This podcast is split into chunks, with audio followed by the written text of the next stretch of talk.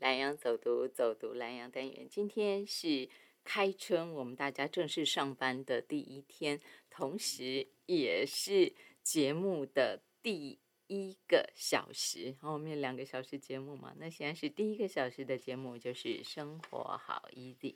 南阳走读走读南阳单元，今天开春给大家介绍的这位来宾，跟他的这门新的课程，即将在宜兰社区大学开的课程，我觉得会是大家都非常非常喜欢，而且你会非常非常受用的一门课。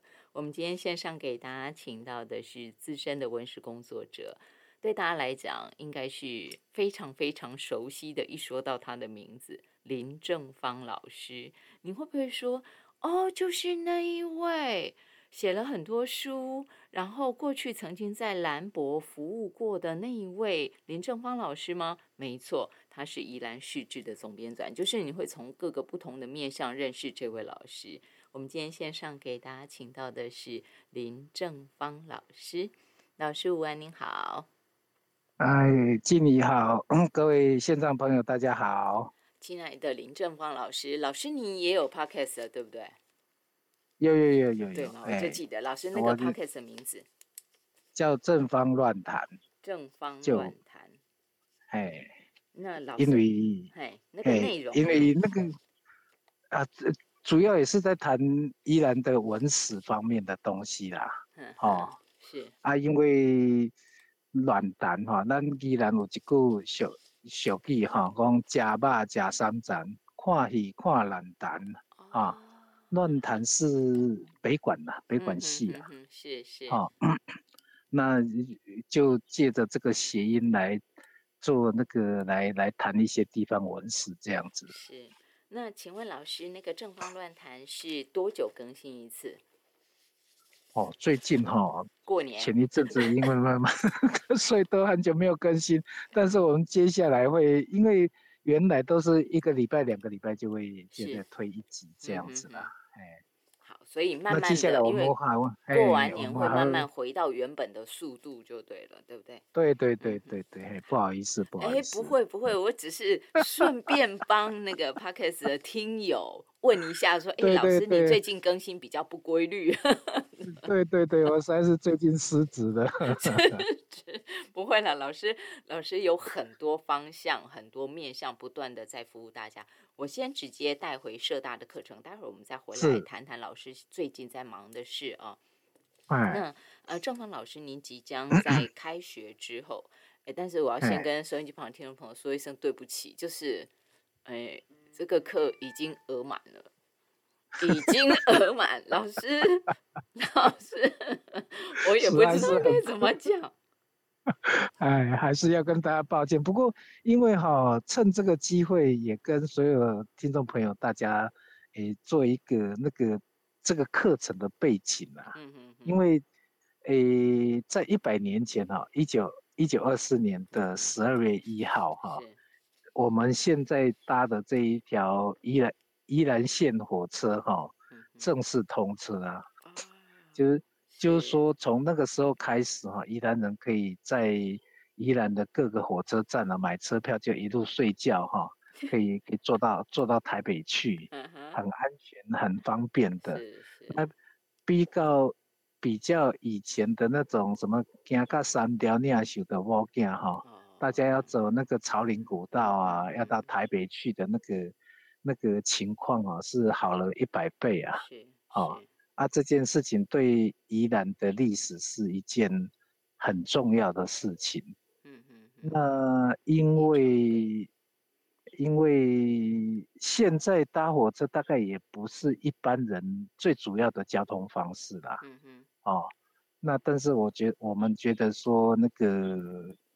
这一条铁路对宜兰的贡献，哈，大家是要寻求一个机制来回顾它，来从过去的历史纪念再来展望未来的一百年这样子的，哎，所以这是老师带我们大家回顾与展望，就透过他在宜兰社大开的走读百年铁路风华这个全新的课程，要带给大家一个全新的开展，就在全新的。一个年，哈，哎龙年的开端。那老师哎这个在宜兰社大的课，呃，其实我前头都已经帮大家问好了，我就简单报告，然后我们来逼迫老师。老师说，因为他力有未逮，我就说哪里会力有未逮呢？就是时间不够，因为他做的事很多，所以他是不够时间去分配。那他目前就是在宜兰社大准备先开这门课，走读百年铁路风华。然后哎我就问他说：“老师，那你罗东社大没开哦？”老师就很呃支支吾吾，反正我知道他时间不够。然后再来，我就觉得说，一个班，因为他原本准备只收二十个学生，嗯，然后再加上课，嗯、因为老师要带大家，待会儿大家听就会知道，就带大家去走读的，老师希望维持一定的品质，所以也不是也不适合大班教学啦，所以他原本嗯就定二十个人，结果哪里知嗯道一下子。就你看过年前，他们候补就已经排十个，然后老师就想说啊，大家就这么热情哈、那就好吧，这 三十个都收。那我就跟老师说，老师，那你现在又在介绍，啊，嗯如果有人要去说好，那老师你说不开班了，那我不再开新，呃不再收新学生，那我去候补旁听可以？哦，我去旁听可以吗？哎，老师嗯可以吗？旁听？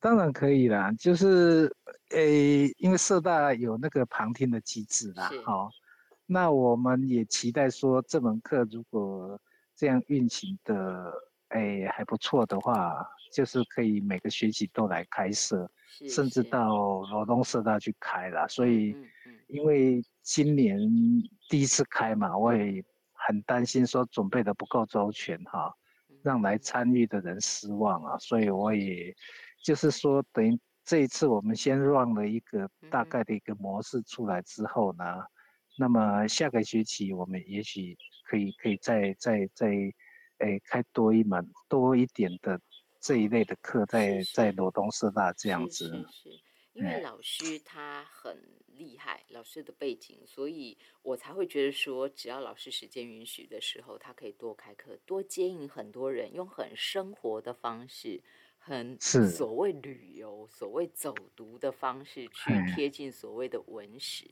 老师，你就活字嗯典嘛。接受吗？不 接啊受也不谢行，我就这样讲。嘿，对，然后就是呃，郑芳老师啊，我还要再请您给大家说到，这也是为什么说老师他原本设定就是二十个人，然后他又说要 run 过一遍，就是因为老师这个课主要它并不是在课堂上进行，对对对，嘿。所以老师可以跟大家介绍一下吗？我们这一堂课，因为那个我们刚刚讲宜兰线铁路啊，那个线哈、是线条的线啊，嗯，不是宜兰县行政辖区的，哎，不是宜兰关，是宜兰线嗯哼，啊。因为铁路是一条线嘛，是啊，那、所谓的宜兰线啊、是从那个八堵哈、一直到苏澳，日本时代空车的时候是是这一段啊，现在当然好像宜兰县铁路这一条名称也不在了，它整个都变入到那个北回线去了，一嗯直连到花莲台东嘛。那么在过去时代哈、诶，我们宜兰的交通不便嘛，所以这一条哈、从你如果从台北大车要到宜兰来，诶，就是从八堵这个地方就转过来，然后到到到宜兰来各站这这这样子的停的方式。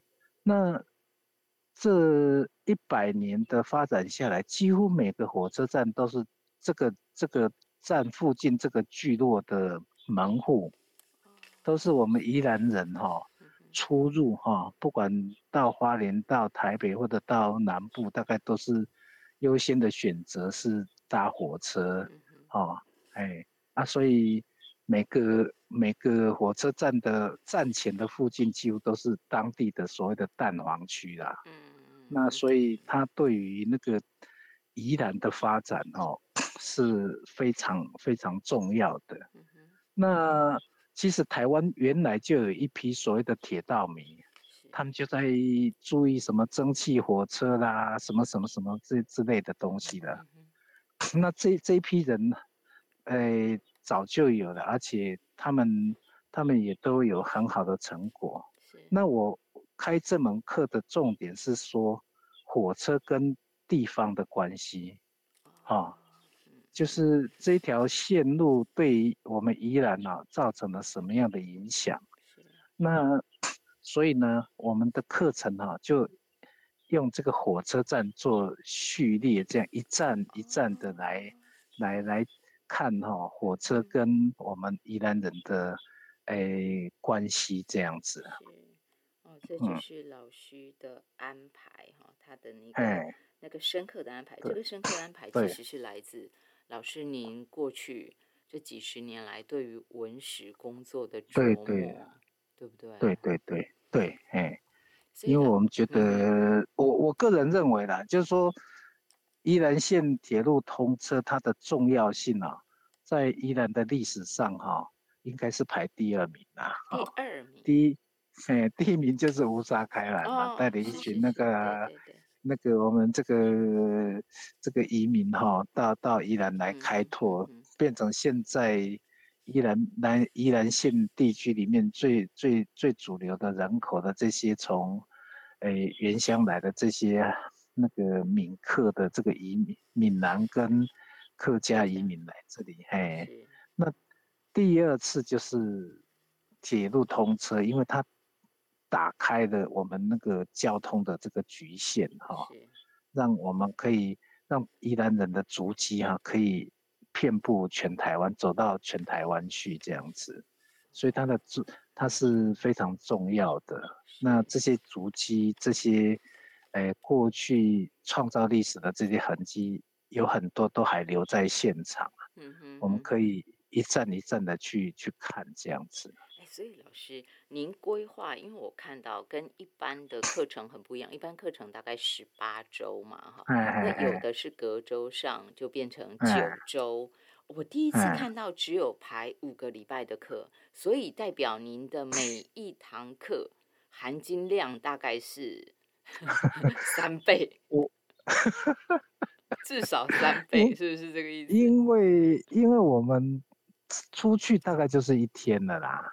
哦，因为我我我预计的一个形式也是希望，这个这个出基本上是请邀请同学跟我们一起去去踏查实地走读，嗯，好，所以啊，他的交通工具就是坐火车，对，啊，应该都是坐这种所谓的区间车啦，好，主要的这区间车哈，啊，每一次课程，比如说。远一点的，我的课程里面，比如说像到活动啊，到然后再转平西线哈，或者到诶大理啊、外澳啊这些，这些现在几乎都算无人站了。嗯嗯嗯。哈嗯嗯啊，但是当地虽然现在的聚落也有点在老化或者萎缩，但是都很这一条。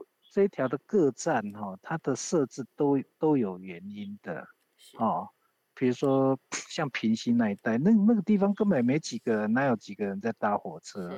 但是那里有很重要的矿业、煤炭业、矿业、炼金业等等这些东西，因为火车的开通而而产业非常，当有一段时间产业非常的兴旺嘛，啊，那。每一站每一站都有它不同的地方特色，啊，也因为火车的开通而发扬光大，哎，这个都是我们可以期待的。然后老师刚刚有讲到，就基本上这个课，平常我们在社大上课就是一个晚上。两个小时、三个小时的课。程，但是来上我们正方老师林正方老师的课程的话，基本上虽然只有五周，但是每一次出门就是老师说的一天，就是几缸大。大哈。那这几缸大大，老师您的规划从第一周是走读宜兰嘛，然后第二周练。练风尘、瑞芳猴洞平西线，第三周。丢丢党之歌走读双溪共寮芙蓉站及草岭隧道是吗？草岭岁，哎，对对对。然后第四周的话是看海的日子，哇，这个很，老师这个很很那个什么黄春明是不是？然后对对那个风格啦哈，所以老师你会不会到时候还带大家读黄春明大师的作品？看海是啊是啊，一定要的。你像你像你像《恋恋风尘》，就是一部侯孝贤的对对的出的电影啊。啊，是侯导啊，的作品，所所以它它其实影响不只是交通啊，嗯社会经济啊，产业，还有也因为长期累积下来，形成很多文化上的东西啊，哦，真的，那。那像《恋恋风嗯尘嗯》，就是我们大概知道，就是它是一个那个九份那里的年轻小孩子的的生命成长的历程啊，嗯其实哈、根本就是吴念真的自传啊，是是，哎，所以大家就可以知道，到时候你听你要听老师他讲什么，他根本就信手拈来。大家千万不要以为什么，哎，他只有跟你讲宜兰市的人文历史，绝对不单单对了，因为我们我们关我我自己就是说，因为因为我我我我我自己学文史的啦，所以我我我我自己很关心说地方的文化如果被保留、被发扬、被发现这样的一个事情嘛。是啊，我们不要每到一个地方，你可以你就去罗东啊，就是下了火车站或者下了转运站就直奔夜市嘛。哦，还 叫人家不要老师怎么 这个这个是很可惜的事情啦，沿路有很多。跟地方文化很有关系的东西，大家其实是可以培养出那样的一个观察力。还好，老师您刚才前面有讲，之后就是这一次先 run 就在宜兰社大这个课程哎先 run 一遍哈，呃，走读百啊年铁路风华。未来您还也会到罗东社大去开，这样就会还好，要哎不然人家直奔夜市是合理的，所以你要去开课。是，对对对，嗯因为因为我我其实会一站一站的的跟大家一起去探索啦，嗯，只不过嗯是也也总不好一一个学期就把大家抄坏了哈、嗯那个负担太沉重了。哈，也要一点时哎间去对反刍对对跟回哎味嘛哈。嗯然后看海的日子第四周大理大西外澳站，第五周就撒尤拉那拉再见头城、哎平埔跟礁溪站。老师，那哎像是说，呃，因为您刚刚有讲是区间车嘛，大概主要嗯。是搭区间车，所以到后呃到时候是大家直接在什么地方集合吗？如果以学员来那个，因为可想而知，学员来自各地嘛，不是都住宜兰市嘛，所以我们集合的方式应该就是跟大家讲要搭几点几分的那班车，哦，大啊大家哎，大家嗯上车，然后到了我们目的地，比如说我们，哎，第一第一第一场当然在宜兰火车站嘛，对哈，大概就在丢丢广丢丢党广场那里集合。嗯。带大家哈、整个宜兰站区，我们其实哈、一般的游客啊，就是坐火车就买车票进去，对火车站的接触就是火车站啊、月台啊对，啊。其实宜兰火车站它有一个非常完整的那个铁路的各项机能的东西啊，什么公务段、机务段、电电务段、哦运务段对哈、对对然后周边又长出，因为它是一个交通重要的设施，周边长出很多产业啊，嗯嗯像什么呃什么什么森林开森林保育处啊嗯、农哼会啊、是农会谷仓啊等等这些产业哈、又围绕着它啊，这些东西不是同一天发生的嘛？嗯啊嗯嗯那是慢慢长出来，不同时代就产生不同的产业哈、就在它旁边设立这样子，啊，老师说的好好哦，慢慢长出来，就是是啊是啊就是有生命的哈。其实人哎是是有生命的，对呀、所以我们去看它现在留下来的遗迹以及它的样子，我们可以看得出来啊，这个是日本时代就有的，嗯这个是战后的哪个年代出现的，这个是怎么样？那它都有一些前因后果的关系啊。那我们大家常常这样子走的时候，回过头到自己生长的环境或者自己生活的空间的时候，你就可以看得出来那个那个历史的脉络。嗯我我们不是孤立在自己的房子那个小的空间而已的，我们我们会住到某一个地方，一定都会有它的脉络关系、前因后果这样的。让人文历史不单单只是在纸本的阅读，它对对对。更跳出文字，回到我们的日常生活当中。但是这需要有人带，这需要有人带，也因此老师有这个走读课程。所以老师啊哎，走读百年铁路风华，因为您招生已经满了，我说简简嗯。单就是早就额满，早已额满，就 请大家想要参加的，你现在唯一只剩下一个方式，就是去旁听。那老师还有还有下下个下下个学期吧，各位请各位再期稍待一下吧，哈。哦，也可以的哈，这样品质比较好啦。毕竟老师说，太多人其实带的品质也怕比较不是那么的好哈。那哎，对，这个是环境限制啦，因为老师会带嗯大家去很多小站，你说一下子几几个五十个人、六十个人，对啊，那个恐怕会造成造成地方的骚动。所以，呃，如果不那么急迫哈，我们社大还有很哎多精彩的课程可以先来慢慢去上，然后等下个哎学期，反正老师你你你现在承诺就一定要开哦，哎，会会会会，要不然人家想说现在没去旁听，然后下学期老师说有事不开，哦，不会不会，这这个因为只要跟宜兰历史有关系的东西，我都是我都会觉得责无旁贷啦。是是力气能够做得到的是能够做得到的，我一定会去做啦。是。啊，好，那大家就可以等待了哈，可以等候。如果不那么急切，时间允许就可以嘿再等候。那老师，这个五堂课基本上来说，虽然只有说五堂，但是它深度很够，所以我难免还是问一下下，替未来要报名上课的人哈，是是，就是嗯老师这个到学期末他怎么去做学习的评鉴，或者是说在每一周的这个课程之后，因哎。为你的内容很多。你看起来是哎聊天，听起来是聊天，但是就是人家说那种含金量很足，通 通都在讲重点，听起来是聊天哈、那这个东西嗯会变成要做笔记啦，或者是要写报告啦之类的吗？应应该不至于啦。嗯因为哈，我觉得能够带大家到历史现场去走一遍哈，那那感受是各自去去去体会的嘛。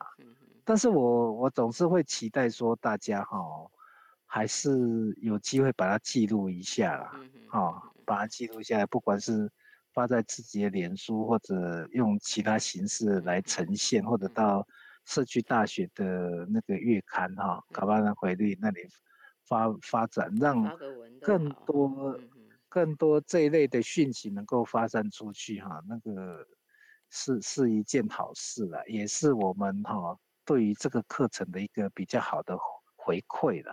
哎是是是，老师没要求大家要写什么小论文呐、那些，但是不会啦，文章不会啦，你啊文章这个记录啊，讲讲出去，没有人敢来上课啊。所以先问一下 没？就所以就是短篇的文章、心得的抒发，或是很精彩的老师的课程内容的分享，这个老师你都很欢迎的。对对对嘛，应就是说，这这对大家来讲也是举手之劳吧。是了，只要不用写很多，或者是在自己的脸书啦，或者是哎当然的呀回路倒是很不错的一个平台，对不对？对？对更多的分。享哈，就是我们哎。希望让这个活的，像老师刚刚讲的这这几个字啊，去历史现场走一遍。如果大家嗯也觉得这几个字让你觉得，哎，心里有触动哦，去历史现场走一遍，就你知道自己是参与历史的创造。哦，我对呀们也在参与中嘛，对不对哈？那种感觉，你听了觉得心是热的。你跟林正芳老师一样，你觉得对于文史工作，或许我们不能像正芳老师做到这么多，但是我们能够贡献一点点心力，那么就来是是上课。那么哎除了上课之外，就要像老师讲的，写点东西分享一下，我觉得都是非常非常好的哈。那这是老师的即将在宜兰社大开的课程，走读百年铁路风华。这课程应该是三月份就开课，基本上三月三月六号第一次上哦课三，月六号就上课哈。那如果坚持一定要旁听的朋友，那就是赶快哈，因哎为少一堂就你你只要少一次就少一堂，总共只有五周的课程。老师，你这是是隔周还是一周一周连下去？基本上是隔周的哈，但是因为这中间还卡了很多什么国定假日啊，或者社区大学生，所以它它并没有那么规律啊。那个时间是把什么年年假什么怎么避开来排出来的时间呢？是是，所以大家变成说，如果坚持想，就是说我我不愿意等。这么好的机会，我我怎样都不肯等，我一定要这个学期报名上课的的的朋友的话，那就是到那个宜兰社大的办公室，是那个一问你就知道老师这五周是哪五天。呀呀，那个那个在社区大学的宜兰社大的网站那个课程表里面都查得到。哦，好好好，那这个还要再提醒大家，如果您是那一种。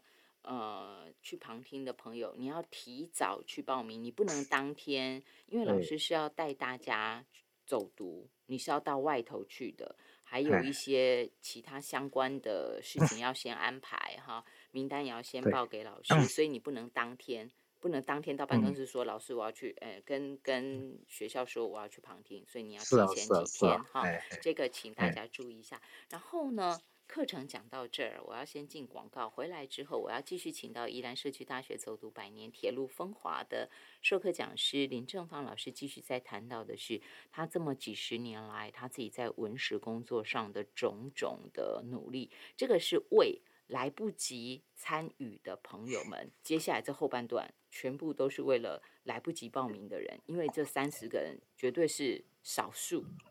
以有兴趣对宜兰文史有兴趣的人来讲，这三十个人是凤毛麟角了，是少数，所以我们要为多数人服务。在待会儿广告回来，我继续请郑芳老师跟大家聊到的是，他是宜兰市志的总编纂，然后他呃退休前他是南洋博物馆典藏组的组长，然后老师在呃参与公共事务上头，他也用力很深。然后在社大也开过非常多的课程，待会儿回来广告回来，我们就请正方老师跟大家聊这一块。老师，您在线上等我一下哦。是。欢迎回到生活好一点，蓝洋走读走读蓝洋单元。我们线上继续给大家请到的是宜兰社区大学走读百年铁路风华的授课讲师林正芳老师。老师啊，您在线上吗？哎，我在线上，谢谢老师。然后啊，呃，很少有这种情况，就是在线上在节目中逼迫老师一定要认真开课，因为我知道有很多铁道迷。然后铁道迷除了说去，其实世界各国都很多铁道迷，然后台湾尤其多，甚至很多铁道迷他们还追到日本去。但是绝对不只是走马看花的。铁道迷他其实更会需要的是这种很核心的、跟当地的脉络结合的，所以我觉得这种能够带这种课程的人，哎，这真的，而且要带的很活的、很全方位的，也是屈指可数吧。对，所以会会会，所以我觉得我很，我一看到正方老师这个课程的时候，我就觉得很。珍惜，然后他又直接跟我说：“哎，其实已经额满。”我一听就觉得，哦，这怎么可以？那个心就热起来，觉得应该要替大家争取这样子哈。主要是这样，所以大家可能听我觉得好像很没礼貌，一直在逼迫老师。但是其实啊，我是想替大家多争取一些些的。谢谢谢谢。毕竟像郑芳老师，其实像你们以前在做很多的诗志编纂啊，我相信你们除了过去的那些。文史的这些资料，纸本的文字的，你们也做了很多的那种耆老的访谈，什么都不断不断的抢时间，对不对？把这些 真的所谓的那个时空胶囊，把他们东西转译出来，从脑子里转译成文字，你们才能够继续嘛。所以就觉得，因为你们一直做这种事情，那么的珍贵。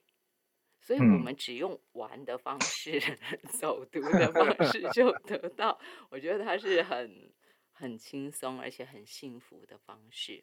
那我现在绕回来，除了正方乱谈，我待会儿还要请老师说哈，如果五堂课不够，是不是我去 follow 正方乱谈老师的 podcast，其实就可以稍微弥补一下这学期不够的缺憾？当然可以啊，当然可以。我们我我们一定会在这些主题上面再再多说明一下。是是。哎，好，请大家要去 follow 老师的正方乱谈哈，正方就是老师林正方老师的名字了。对，嗯，然后正正方方的正哈，堂堂正正的正方就是芬芳的芳，有草字头的芳哈，正方乱谈。然后再来，老师啊，我想请问您哈，您过去的很多经历，除了是老师之外哈，嗯，如果文史工作最最直接，你能够拿出。其实拿出这成绩还真不容易哈！宜兰市志的总编纂哦，然后南洋博物馆的典藏组组长，所以老师您您挑着这个顺序跟我们大家分享，您怎么从一位老师，就是你是学文史的没错，但是把文史当成自己的事业置业，这又是两件事情。这个最初的开头是什么呢？最初的开头就是，我当然其实从小对历史有兴趣了，不过因为当时那种受教育的关系，我们都是对什么伟大的中华文化有兴趣啊。是哎呀，然后我后来也因为这个样子去念了那个历史研究所。那到硕士班二年级的时候，我我我觉得我那个书哈，我念越念越空虚啊，我就觉得说。那么久的事情呢？什么夏商周、唐虞什么二十四史哈？我们花了那么多的精神去了解，我都可以倒背如流。但是呢，我自己生活的地方哈，我却一点都不了解。我甚至连哈依然这个名字哈是什么意思，我都不太懂。哈，所以我我在决定我硕士论文题目的时候，我就。下定决心，我一定要以宜兰做题目，啊，要要写宜兰。在那个时代，其实老师那没人写吧？没有人写啊，哦，那那所以我回来请教很多前辈，人家都跟我说阿伯爹伯唐戏啊，哦，能写的都被写光了，剩下就是不能写的，嗯哦，就是还很困难的，你知道。那个假设我我用一个简单的比喻，如果你去一个图书馆，中国历史的书啊，可能可以的可以塞满一个房间了哈。哎，台湾的历史哈，大概可以放一面墙。那宜兰历史的书哈，在当时的一个书架可能都放不满。啊，你不要讲说宜兰县以下的什么头城的啦、罗东的、宜兰市的啊，那根本哈连书都不容易找。这样还敢，所以嗯，敢跟自己的文凭、跟自己的学位啊，对啊，所以所以 所以是基本上那个出发点是感情上的，我真的没有去做过市场调查。我们的我们在写硕士论文都马要去看看啊，这个题目有多少人写，有多少参考资料啊？没错没错。啊，在你想想看，在我是。一九九零年代回到宜兰开始做历史工作，那都是三十年前的事情了。那根本就没有几本，就是什么《格马兰经志》啊，《格马兰志略》这几本古书而已啊！啊，天哪！啊啊！所以回到宜兰，然后我们又不是什么那种六都这种大都会啊！哈，有很多的记录，有很多的学者在研究，依然是在当时其实。只有少数几个那个文史的前辈一直在努力啊，那个是我们宜兰立县哈，刚刚要开始发动的那那个那个那个那个阶段嘛，所以呃，我我我我就因为因为那个时候我我我已经结婚有小孩了，所以我必须要工作，所以运运气很好，就到那个。现实依然现实馆的前身哈，文文献小组去工作，一边工作一边写我的论文嘛，这样子。哦，文献小组，所以很合哎。除了论文合之外，跟您后来整个的开展文史工作的开展，哇。对啊，所以我我也觉得很感谢啊，就是这个什么老天爷赏饭吃啊，我大概是能够把所学的哈，跟我的工作跟我的兴趣哈，可以结合在一起了。所以因为这样的一个机缘巧合，所以我才能够一直在在宜兰这里工作了三十年这样子。老师的那个宜兰市志哈。宜兰市志总编纂，他有很多人。那个时候的缘起是什么？开始做宜兰市志。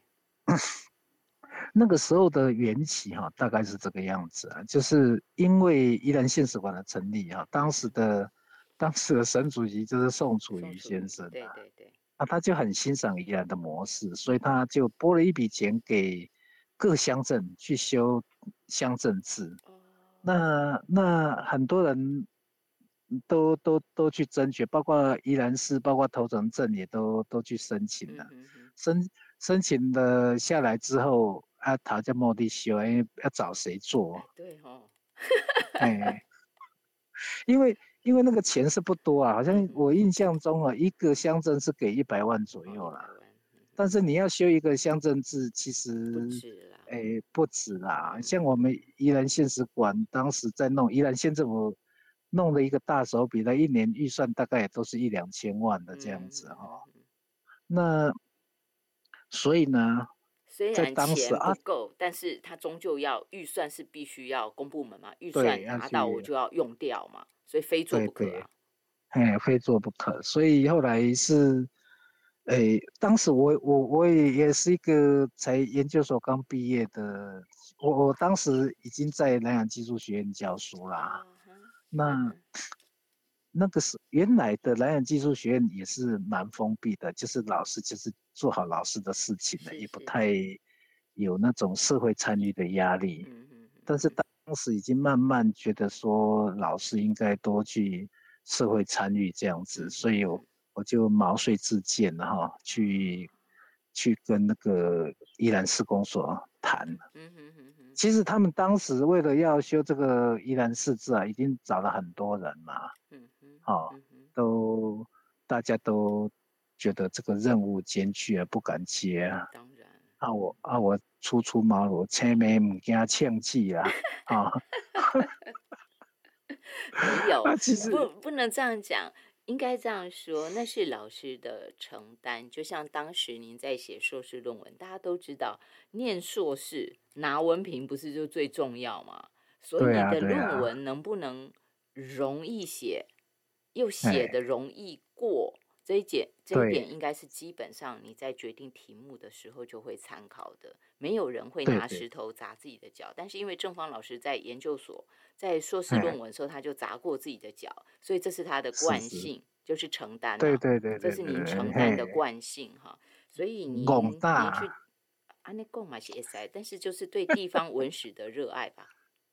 对对对，哎啊，我我我，对啊啊，可是事实上，我我我我才一个硕士班刚毕业没多少年了的的一个学校的老师哈，我其实没有承担过那么那么那么大的计划，而且哈，其实接了之后，其实我也不知道从哪里开始做啊，好，该做的事情很多啦，啊，反正什么都没有，你什么都要做这样子。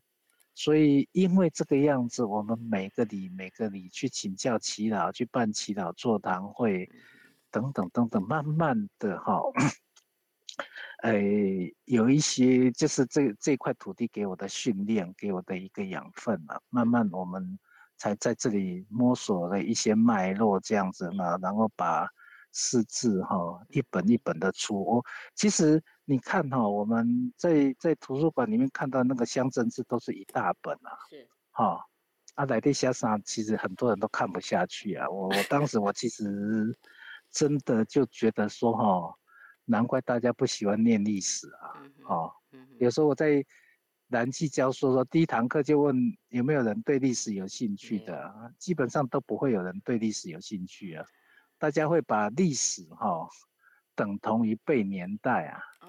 是啦是啦，以前考试的那一套，就是大家都很担心说啊，我去念历史系，要每天就是要背这些书，背这些古文，背这些年代，嗯哼，哪有什么趣味？是，那事实上土地老师就不会了，跟着正方老师就不会，因为节目时间关系，我要先跳一个重点哈，这是宜兰市志，我们大家现在老师如果要看宜兰市志的话，是到宜兰县史馆应该就有嘛。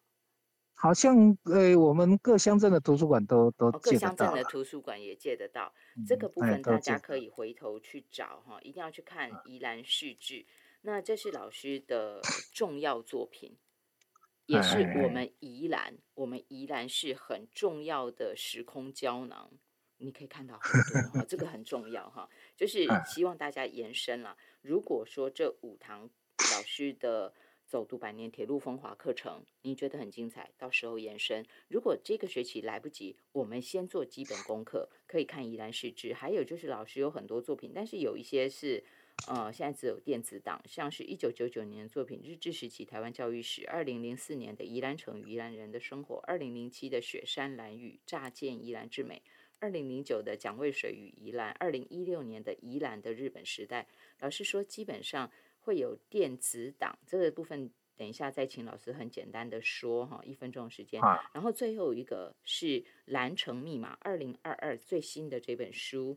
二零二二蓝城密码这本书，到时候大家如果有兴趣，哦，蓝城密码的副书名是阿芳的穿越时光。大家有兴趣的话，可以直接拨一个电话，请大家记下来：九三二一一九零九三二一一九零，这是宜兰县文化协会的电话。然后您就可以询问，可以买到这本书《蓝城密码》，这都是延伸阅读。老师最后那个这几本前面那几本没有文字，已经没有书可以买的，我们在哪里可以借到？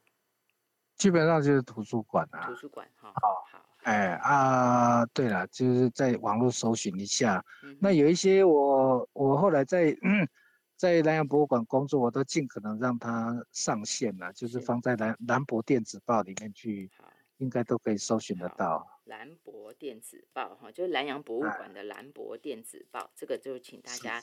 Keywords 记得到时候正方老师的很多很精彩的作品，通通都可以把它抓出来，把它收集在一块。然后再来就是未来成为正方老师的铁粉，他开什么课就去上什么课，我觉得这很棒。然后还有就是老师的 Podcast 订阅起来，正方乱谈，这些都是可以跟老师保持最密切联系的好方法。啊，老师，节目时间关系，以后我们再请您跟大家分多分享一些些。我们今天线上给大家请到是宜兰社区大学走读百年铁路风华的授课讲师林正芳老师。老师，你最后三十秒做个 ending 好吗？好，那个我我真跟主持人的想法一样啊。历史哈，我们做地方历史最最精彩的部分就是你可以走得到、看得到，它是我们生活的一部分。那也欢迎大家哈。都来跟我们交流，都来参与这种课程哈，我们大家可以共同学习、共同成长，把依兰的文化环境做得更好。谢谢正方老师。